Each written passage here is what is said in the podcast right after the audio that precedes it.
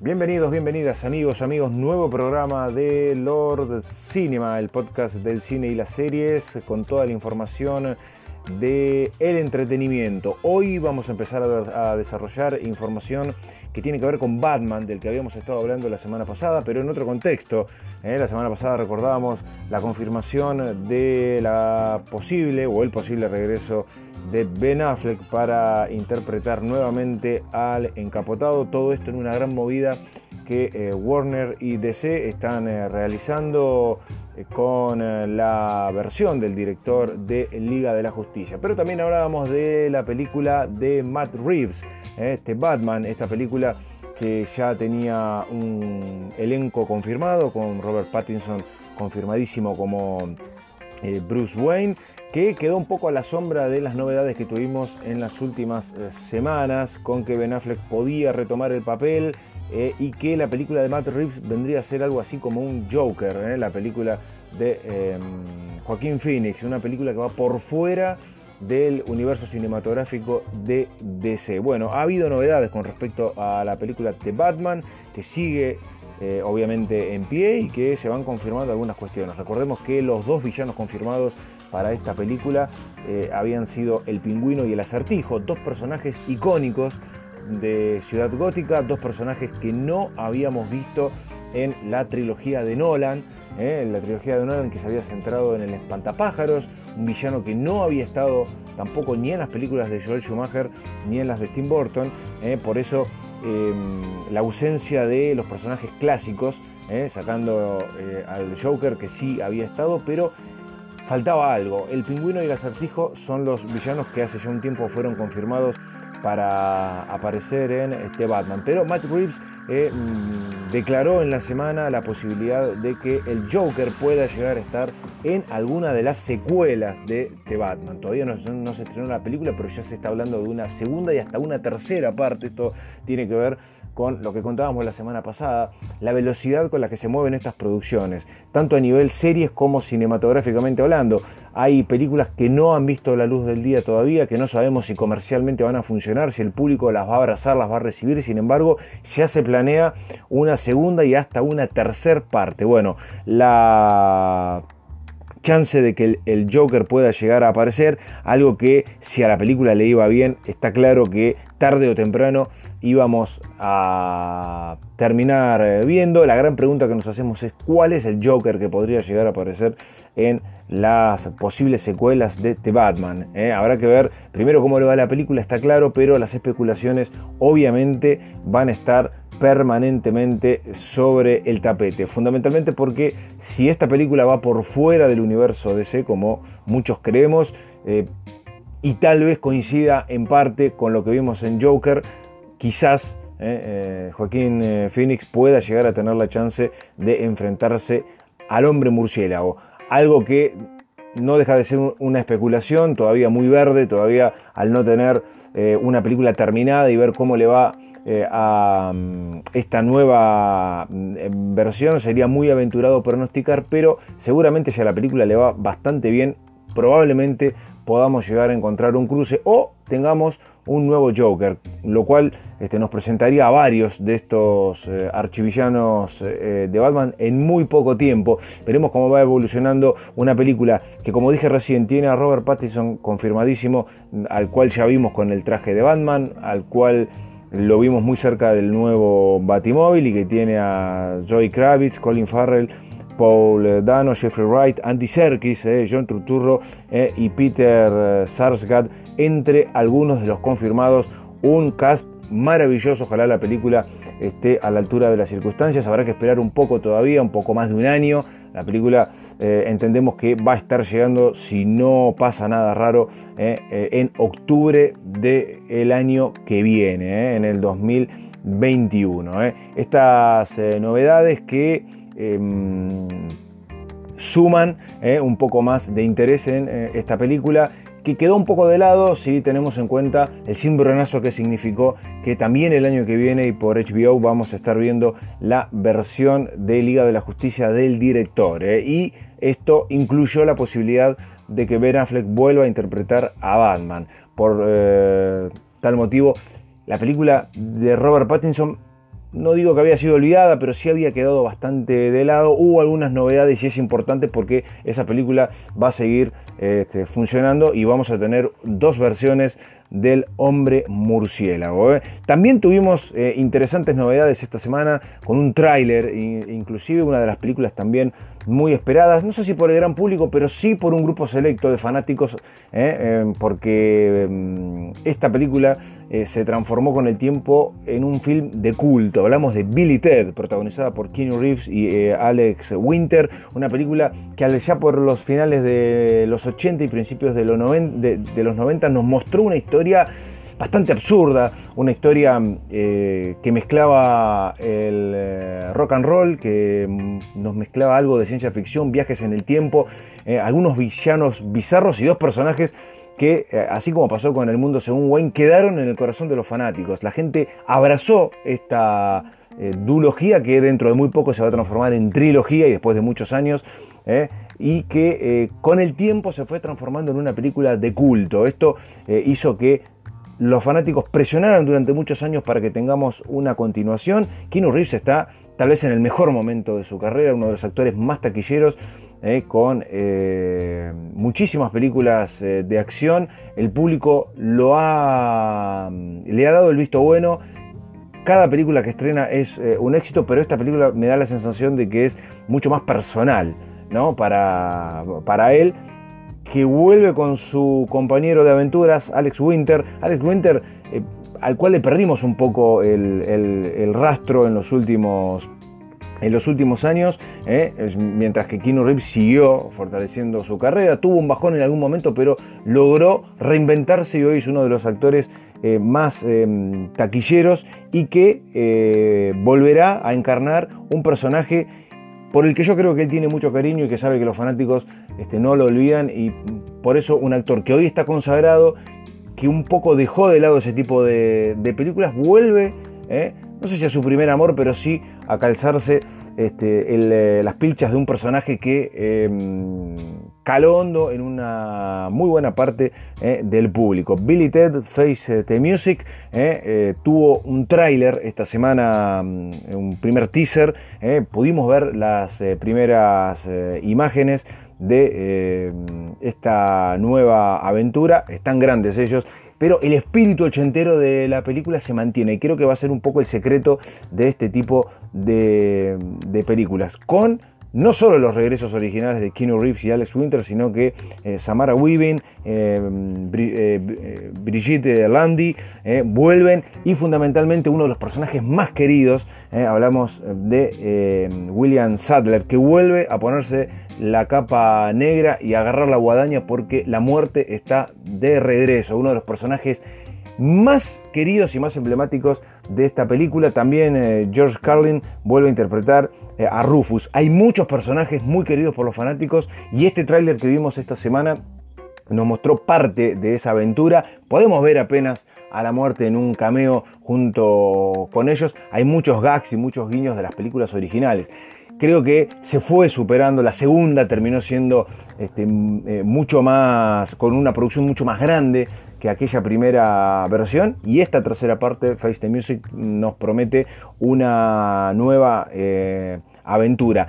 En un ambiente en el que no hay mucho material, a excepción de las, de, las series, donde las películas, como contábamos en programas anteriores, están la mayoría de las producciones eh, detenidas o por lo menos han cambiado todo el itinerama que tenían para poder y sus cronogramas para poder continuar con las filmaciones. Es una buena bocanada de aire fresco que podamos ver este tráiler que dura un poco más de un minuto y medio y que tiene eh, el espíritu de las originales y que promete devolvernos eh, y cerrar la historia de eh, Billy Ted y que me parece que va a tener un empujón muy grande por lo que les contaba recién. Keanu Reeves está tal vez en el mejor momento de su carrera. Cualquier película de Keanu Reeves que eh, llega a las salas, hay una respuesta inmediata del público. Es cierto, se ha encasillado en películas de acción, con muchos muertos, con muchos tiros. Esto es otra cosa. Esto es una comedia eh, con tintes de ciencia ficción, pero me parece que tiene su público, tiene una huesta de fanáticos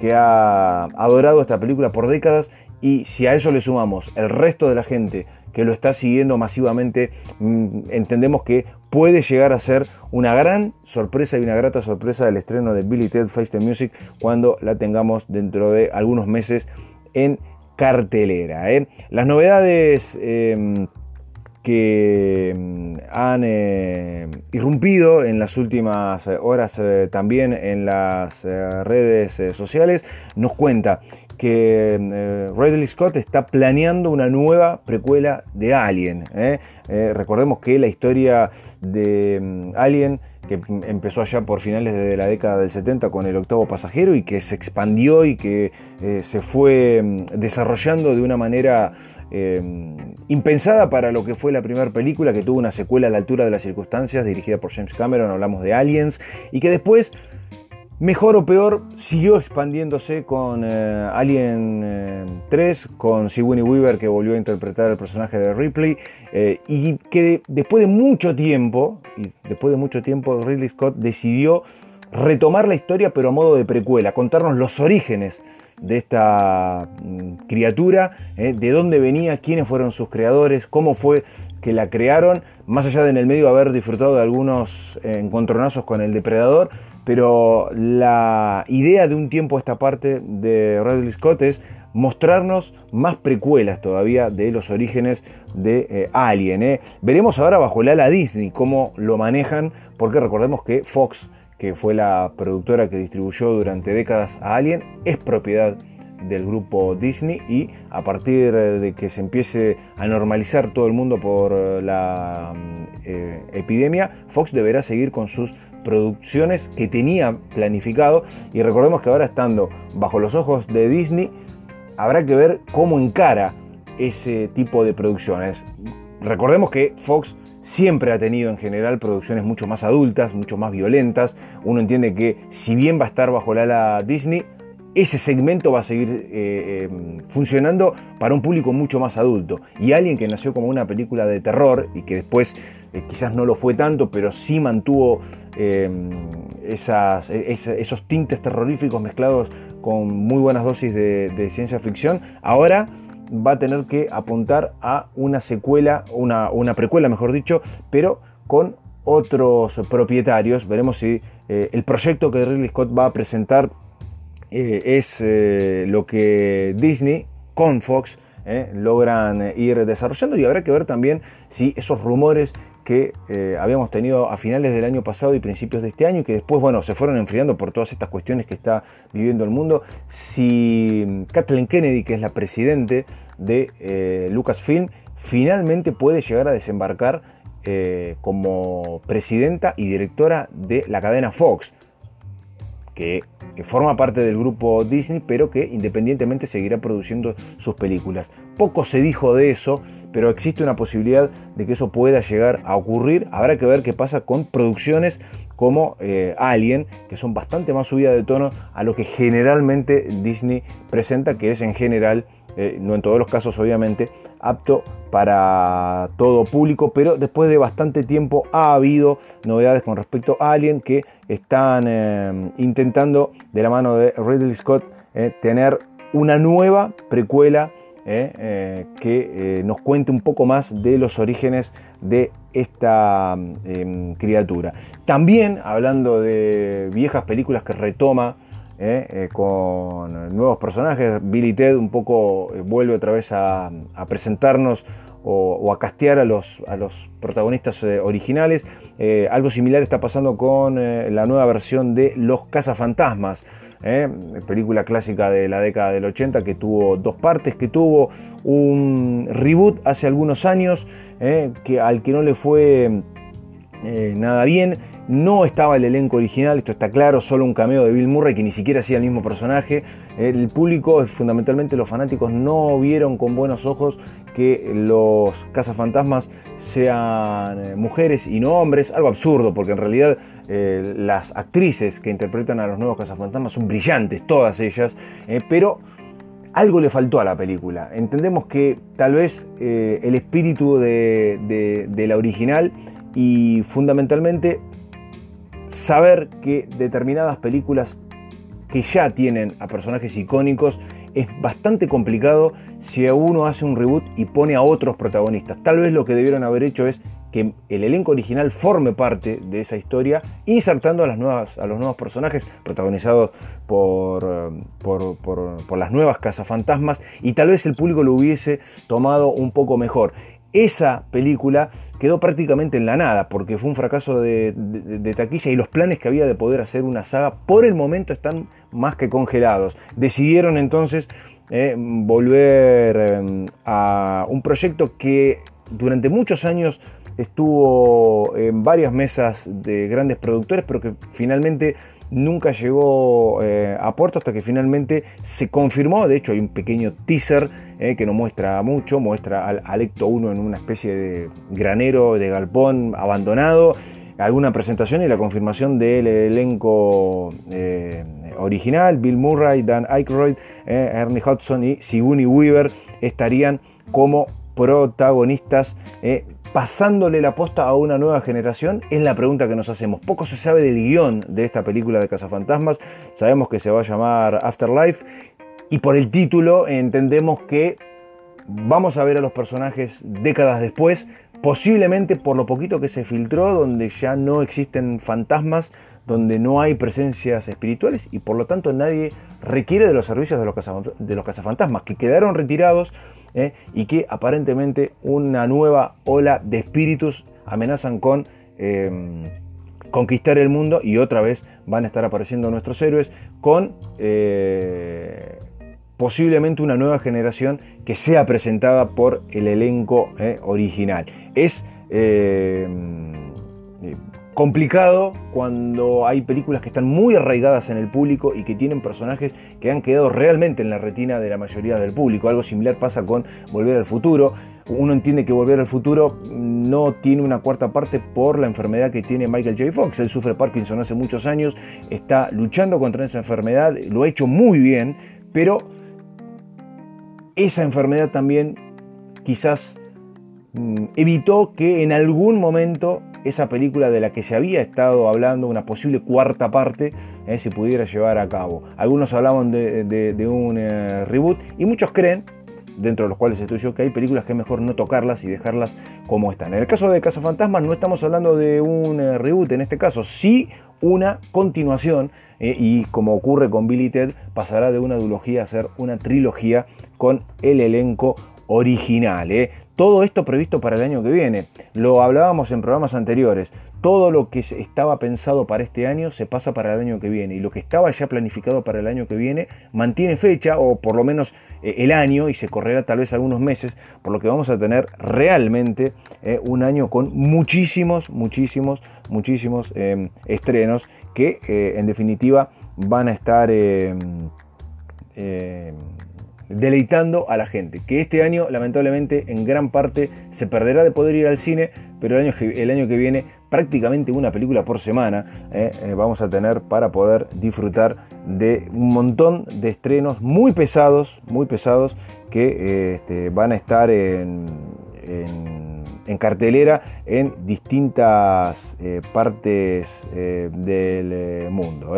Hay y hubo también una polémica muy fuerte en dos frentes.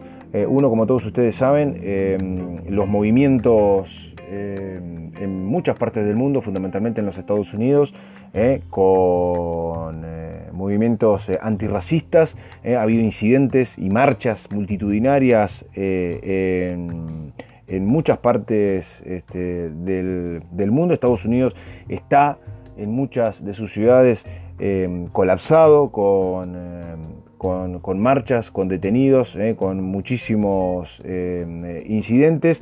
Eh, la, la, muerte de George Floyd, este joven afroamericano, desató algo que está fundamentalmente en el pueblo norteamericano, pero que es de todo el mundo y que es ese desprecio por el afroamericano, algo que Estados Unidos ha padecido durante cientos de años y que cuando ocurren estas cuestiones, esta brutalidad policial y donde hay víctimas de por medio, renace ¿eh? aquello que se vivió muy fuertemente en la década de los 60 y de los 70, con muchísimas marchas y con líderes emblemáticos como Malcolm X o como el Dr. King.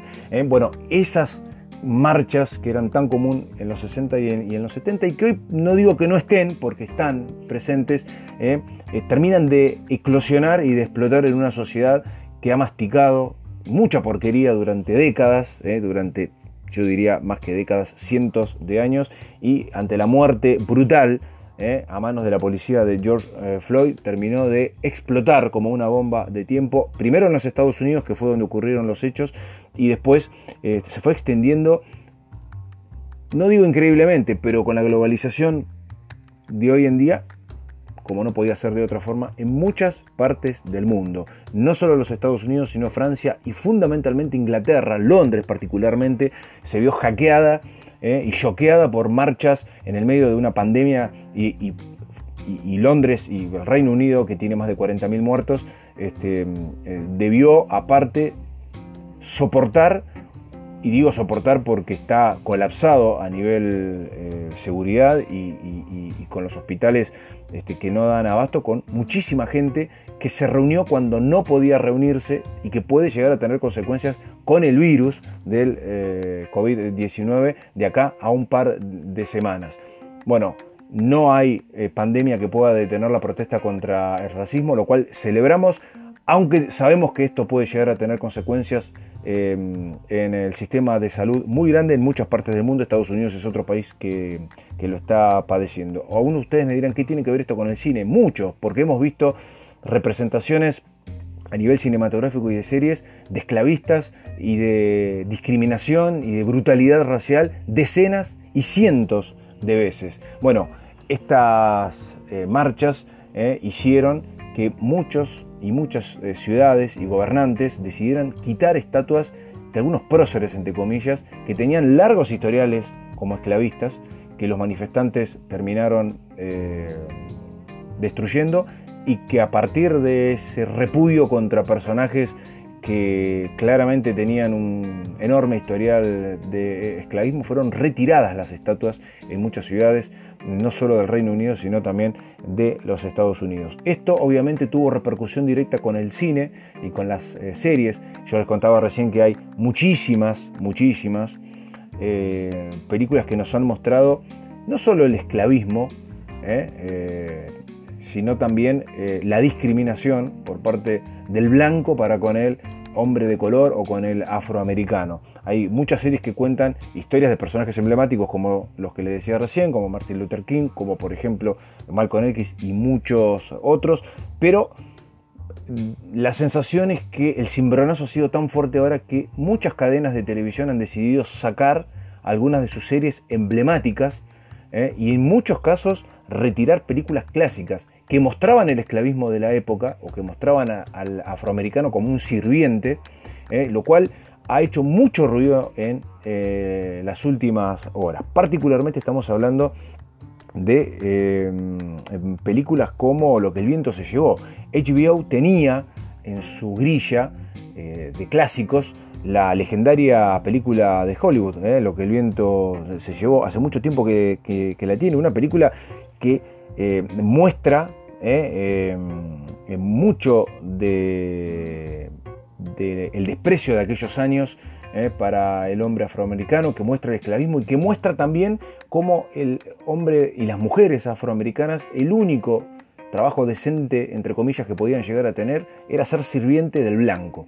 Bueno, esas cuestiones han hecho mella en muchas de las productoras que creo yo han se han asustado de lo que está pasando en los, en los Estados Unidos y han decidido eh, eh, sacar eh, de sus grillas algunas de las series o de películas emblemáticas. En el caso particular de lo que el viento se llevó, argumentan que hay una idea romantizada que ofrecía el esclavismo por aquellos años.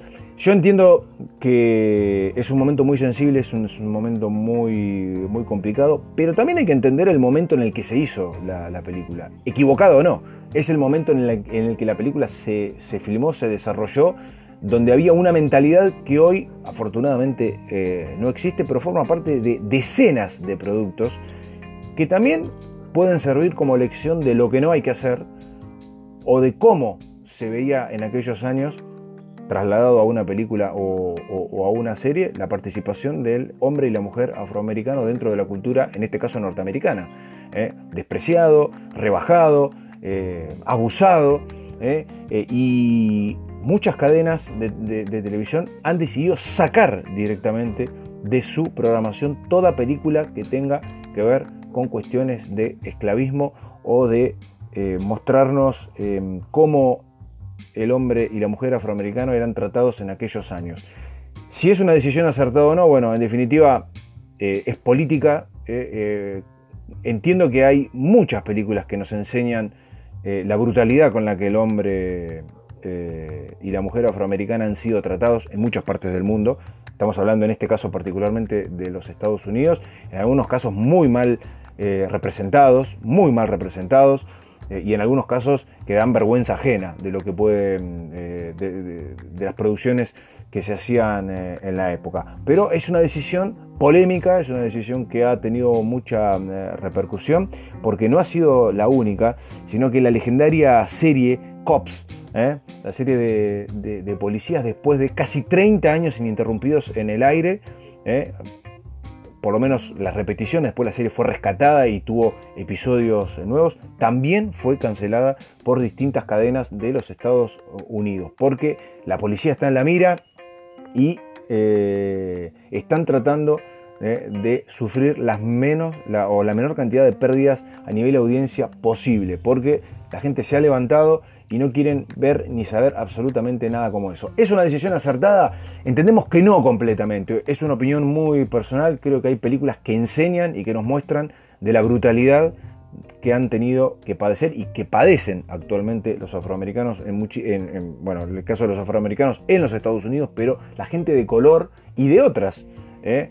Eh, religiones y nacionalidades que son em, discriminadas, que son abusadas, que son despreciadas por las supuestas mayorías. Bueno, esto ha sido eh, y ha calado muy hondo eh, en países que están padeciendo la pandemia con miles de muertos y que han tenido que afrontar este problema que no es para nada nuevo, no vayan a confundirse, no crean que la muerte de, de mm, George Floyd es eh, algo que revivió algo que, estaba eh, apagado o que estaba extinto. No, no, esto es algo que está permanentemente y lo vemos constantemente en un montón de películas. Quentin Tarantino, por ejemplo, en eh, Diango sin cadenas, nos muestra, nos muestra, más allá de que Diango es y termina siendo un héroe y termina logrando su objetivo, la brutalidad y el esclavismo a flor de piel y al estilo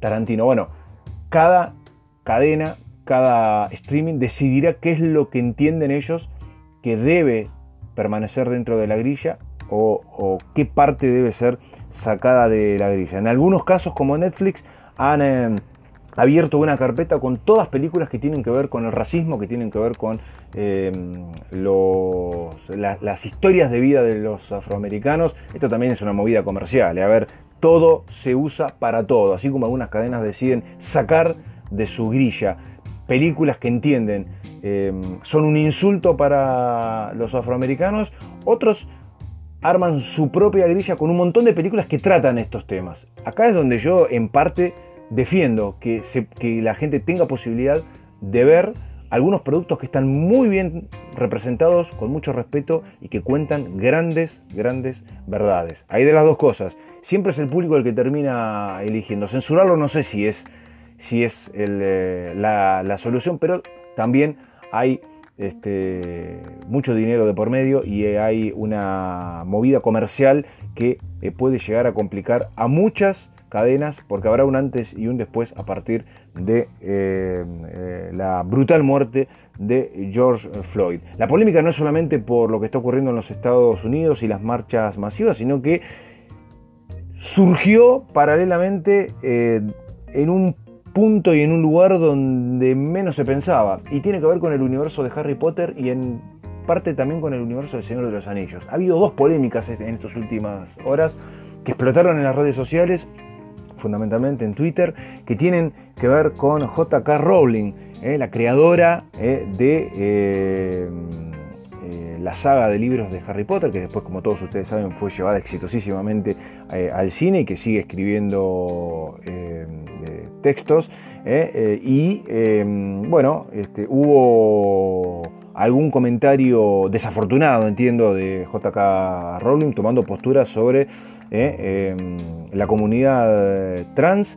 ¿eh? Eh, descalificándola en algunas eh, cuestiones que trajo muchas repercusiones, no solo del público común, no solo de periodistas y, de, personas que están directamente involucrados en los distintos movimientos de transexuales, de gay, de homosexuales y de defensores de los derechos eh, humanos, sino que los protagonistas de las distintas películas del universo de Harry Potter han salido a contestarle directamente a JK Rowling. Uno de ellos fue Daniel Radcliffe, el protagonista, el que encarnó al hijo pródigo de JK Rowling ¿eh? Eh, hablamos del mismísimo Harry Potter que le contestó directamente desde su cuenta. Esto es como una guerra fría, ¿no? No hay un careo, bueno, hoy no lo puede haber por las cuestiones de, cuarentena, pero eh, la ida y vuelta se hace por las redes sociales. Twitter fue el gran protagonista, por ahí se extendió también a Instagram, pero hubo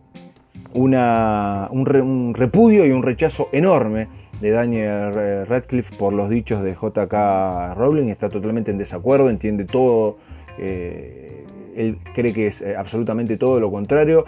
La criticó duramente y esto obviamente tuvo repercusiones en absolutamente todas partes del mundo. Y como si eso fuera poco, en estas últimas eh, eh, en estas últimas horas el protagonista de uno de los spin-off del universo de Harry Potter, hablamos de Animales Fantásticos y dónde encontrarlos, Eddie Redmayne, eh, eh, también se expresó en sus redes sociales y dijo que las mujeres trans son mujeres. declaraciones donde él marca su punto de vista, donde él defiende sus ideas, pero donde castiga claramente a JK Rowling, nombrándola inclusive. ¿eh? No es que se le preguntó y él tomó una postura y no dijo nada de los dichos de JK Rowling. En los dos casos fueron eh, eh, directamente al hueso y la criticaron con nombre y apellido. Duramente, por ese lado, hubo una polémica impensada, nadie se lo esperaba. JK Rowling en general aparte de ser una de las cuentas de Twitter eh, más con mayor cantidad de seguidores, una mujer muy respetada que en general nunca había entrado en, polémicas eh, con dichos eh, desafortunados, es más, ha manejado muy bien las redes sociales. No sabemos muy bien cuál es el contexto en el que ella menciona estas cuestiones. Creo, que ella tomó parte de, de, un debate que venía de otro lado, lo expresó en su, en su cuenta de Twitter y bueno, este, tuvo la respuesta de muchísima gente, pero la polémica y el ruido más grande empezó cuando dos de los protagonistas de dos de sus historias más importantes que se llevaron al cine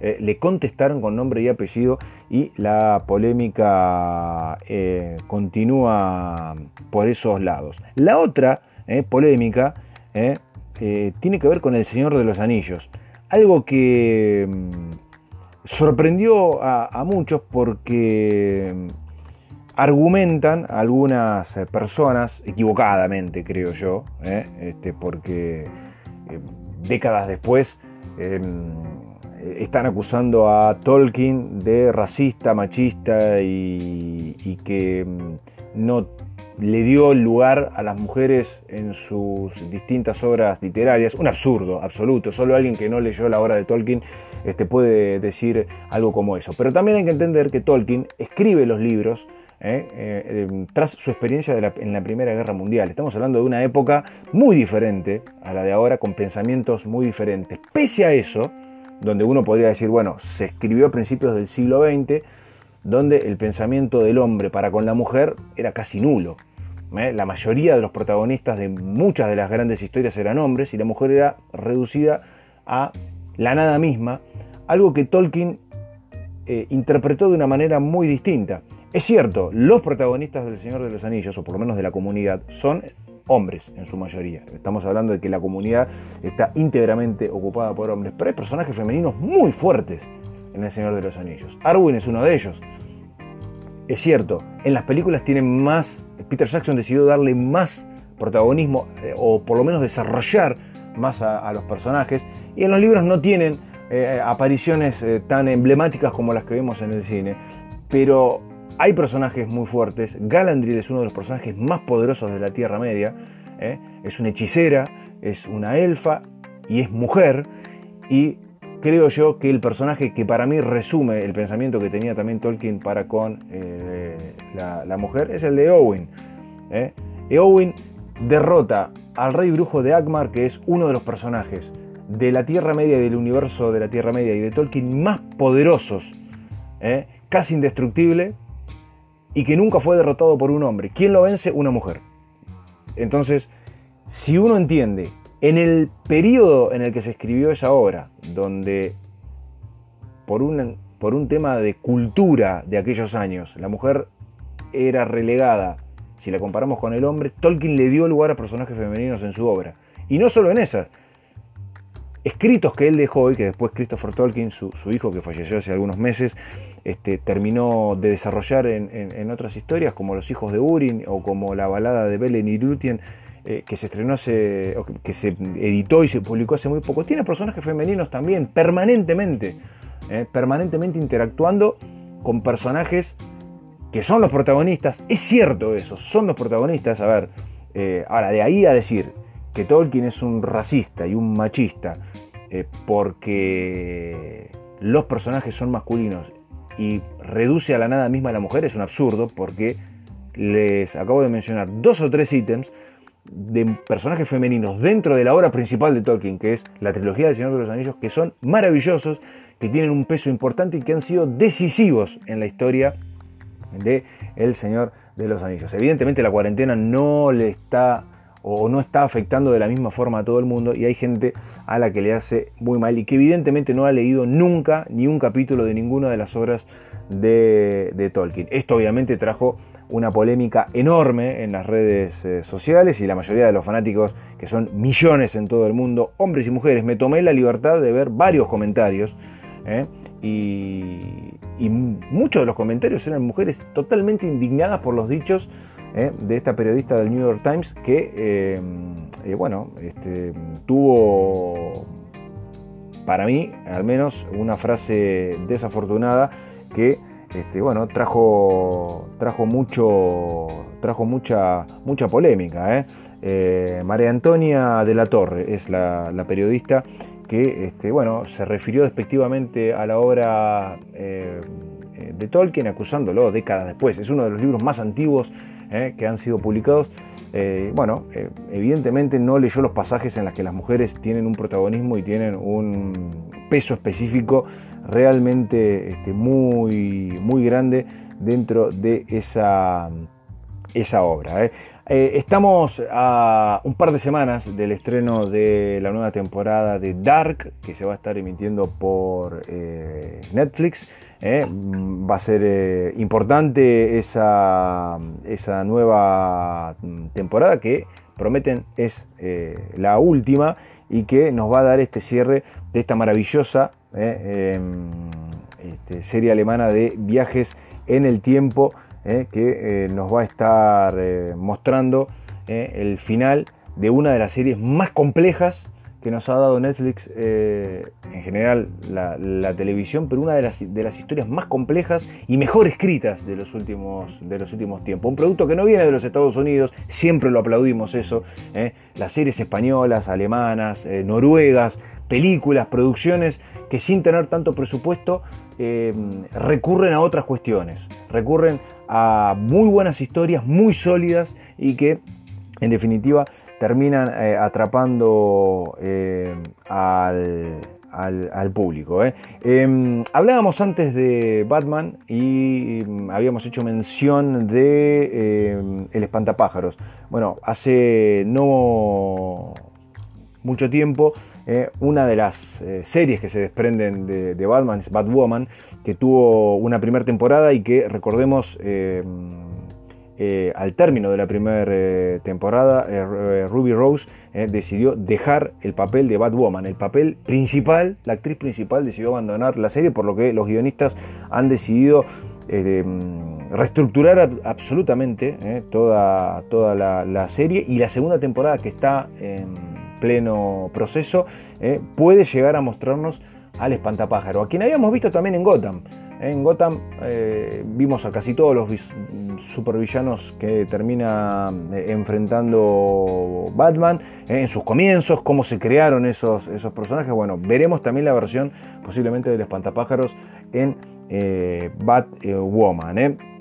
Y em, con em, respecto a, novedades, para ir terminando ya este nuevo podcast de esta semana que tienen que ver con Star Wars, que siempre metemos alguna novedad, que está em, desarrollando eh, varios proyectos eh, que, de los que la semana que viene tendremos novedades de alguno de ellos. Hablamos particularmente del eh, proyecto Maverick. El proyecto Maverick que es una de las de los temas o de los iconos que mm, se habían eh, estado eh, anunciando en la celebration eh, del año mm, pasado, que tiene que ver con el desarrollo de nuevos juegos y que finalmente se va a estar mm, viendo la semana que viene posiblemente a modo de alguna presentación eh, virtual, de qué se trata eh, este proyecto eh, Maverick, que probablemente sea un nuevo juego, habrá que ver en qué época está ambientada, de qué se trata, qué y cuáles son los protagonistas que van a estar presentándonos ¿eh? en esta, este nuevo proyecto que tiene a Star Wars eh, como eh, protagonista. Hay mucha expectativa porque no se sabe qué parte o qué periodo temporal se va a estar desarrollando, quiénes van a ser los protagonistas. Después del éxito que fue Jedi Fallen Order, un juego que fue muy bien recibido por los fanáticos, después de que Battlefront, si bien sigue siendo un juego muy interesante, no mostrara Em, nada nuevo eh, bajo el sol, o que por lo menos las secuelas, por lo menos la segunda parte de Battlefront, el Battlefront 2, con algunos parches y, con la expansión de varios mundos y de varios personajes que eh, son geniales, pero que eh, los fanáticos tratan de buscar otro tipo de, historias muy parecido a Caballeros de la Antigua República, que es para la mayoría el gran juego de la historia de Star Wars y que desde que Disney compró la franquicia perdió un poco del terreno que, había tenido con LucasArts hace algunas décadas eh, atrás. Bueno, recuperó parte de la gloria perdida con este eh, juego de Jedi Fallen Order y este proyecto Maverick eh, promete seguir por ese camino. Muchos están especulando de que se pueda llegar a ver nuevamente parte de la antigua república. Recordemos, hay una saga de libros que eh, nos van a estar eh, mostrando a partir del año que viene, se van a estar editando el año que viene, a la Alta República. Para aquellos que no lo saben, la antigua República, que forma parte hoy del viejo universo expandido, em, nos transporta unos 4.000 años atrás en el tiempo de la cronología de Star Wars.